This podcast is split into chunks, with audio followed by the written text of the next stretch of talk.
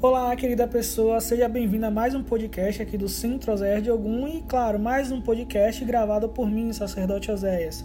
E como no outro podcast, esse podcast aqui também vai trazer uma música de fundo, uma radiofrequência, tá certo?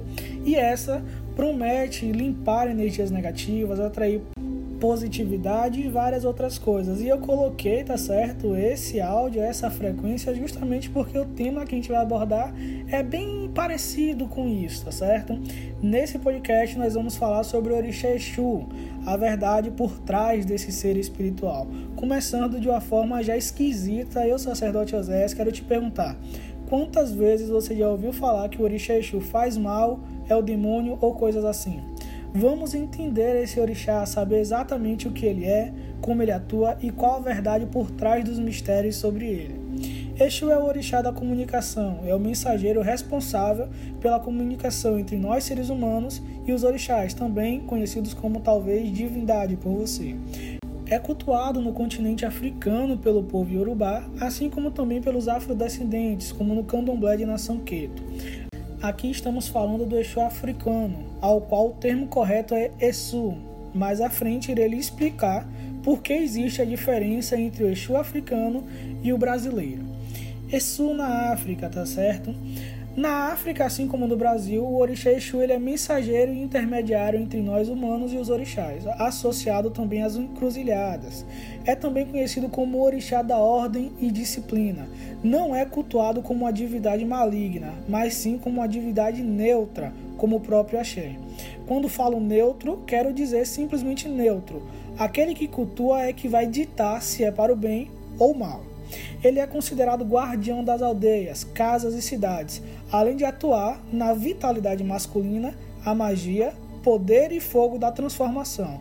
É também conhecido como guardião do axé, sendo sempre ele o primeiro a ser oferendado antes de outros orixás e de qualquer trabalho religioso ou ao menos de alguns, tá certo?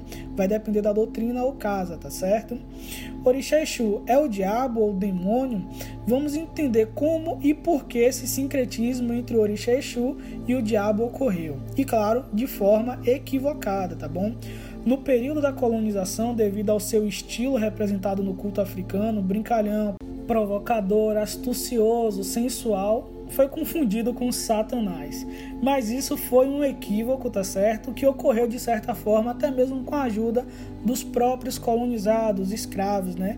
Para se defenderem e evitar maus tratos ainda piores, que diziam que Exu iria vingá-los ou coisa assim.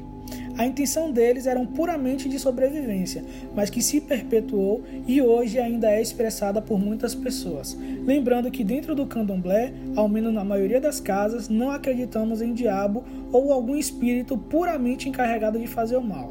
Suas ações são sempre benéficas, produtivas e auxiliadoras para todos que fazem o uso adequado de seu livre-arbítrio. Leia o artigo Pai de Santo, quem é e onde atua, que você entenderá melhor esse parágrafo, tá bom? Orixá Exu no Brasil. No Brasil é conhecido como Orixá do lado de fora. Ele é o senhor do vazio, responsável por esvaziar tudo aquilo que entra no vazio dele. É por isso que antes de qualquer atividade ocorre o despacho de Exu, que é o ato de pedir que Exu fique em volta do ilê ou terreiro, né, como é conhecido. Desta forma, todas as pessoas que entram no terreiro passam pelo vazio de Exu que está na entrada. Logo, energética e espiritualmente são esvaziadas. Lembra que lá no início iria lhe explicar por que existe o Exu africano e o Exu brasileiro? Pois bem, vamos lá. No Brasil temos os vários Exus, sendo os mais conhecidos Tranca-Rua, que é um Exu de Ogum, responsável por abrir e fechar caminhos. Mas por que temos o Exu africano e o brasileiro? Acontece que no Brasil temos o conceito de evolução e a espiritualidade revelou que algumas pessoas, quando estão nas esferas negativas, têm a oportunidade de se tornarem Exus e auxiliar a espiritualidade. Assim passam a equilibrar a balança e quitar os débitos. Passando para detalhes claros, O que estou dizendo é que os Exus brasileiros, tá certo, cultuados no Brasil, também estão evoluindo assim como eu e você. A diferença é que eles estão fazendo isso do lado espiritual.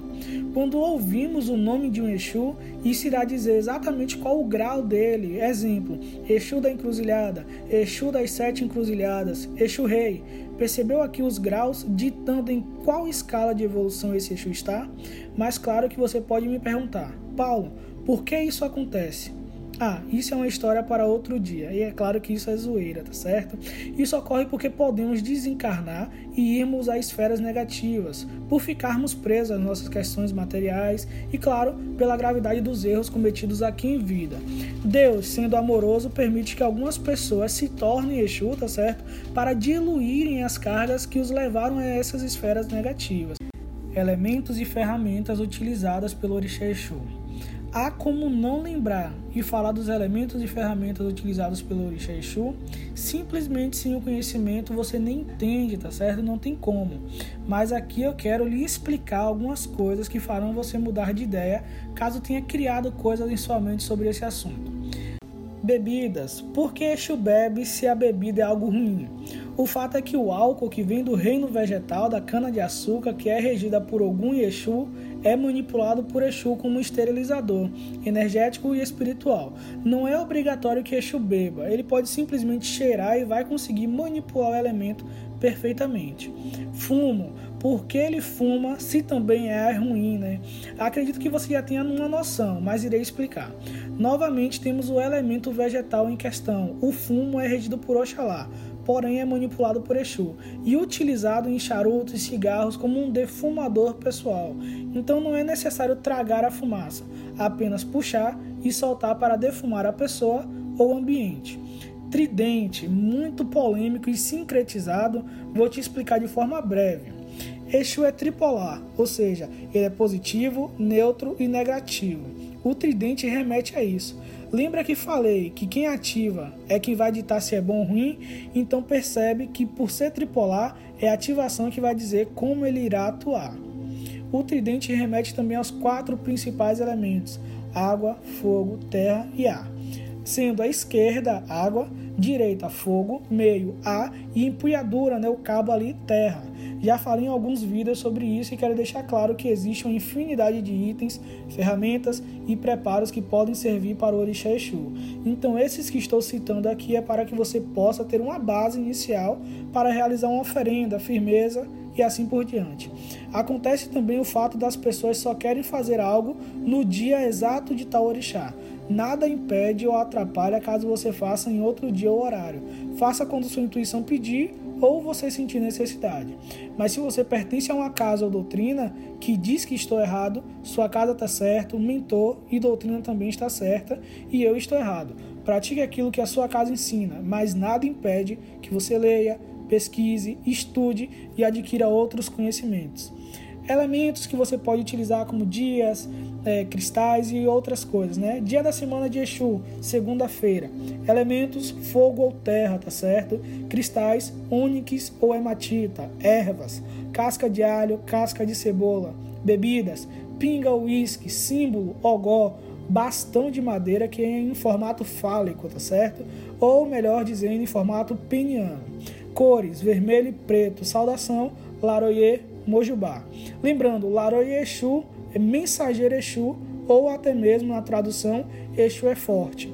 Exu é Mojubá, na tradução livre, Exu, a voz do meu respeito, eu reverencio a sua força, podendo também ter outras traduções, tá certo?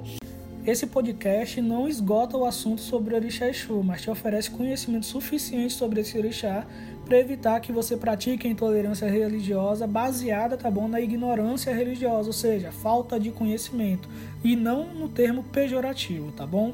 Se você quiser ouvir outros podcasts, aí estão vários disponíveis aí, independente da plataforma que você esteja utilizando, e eu espero que você tenha gostado desse podcast. Te espero no próximo. Tchau, tchau.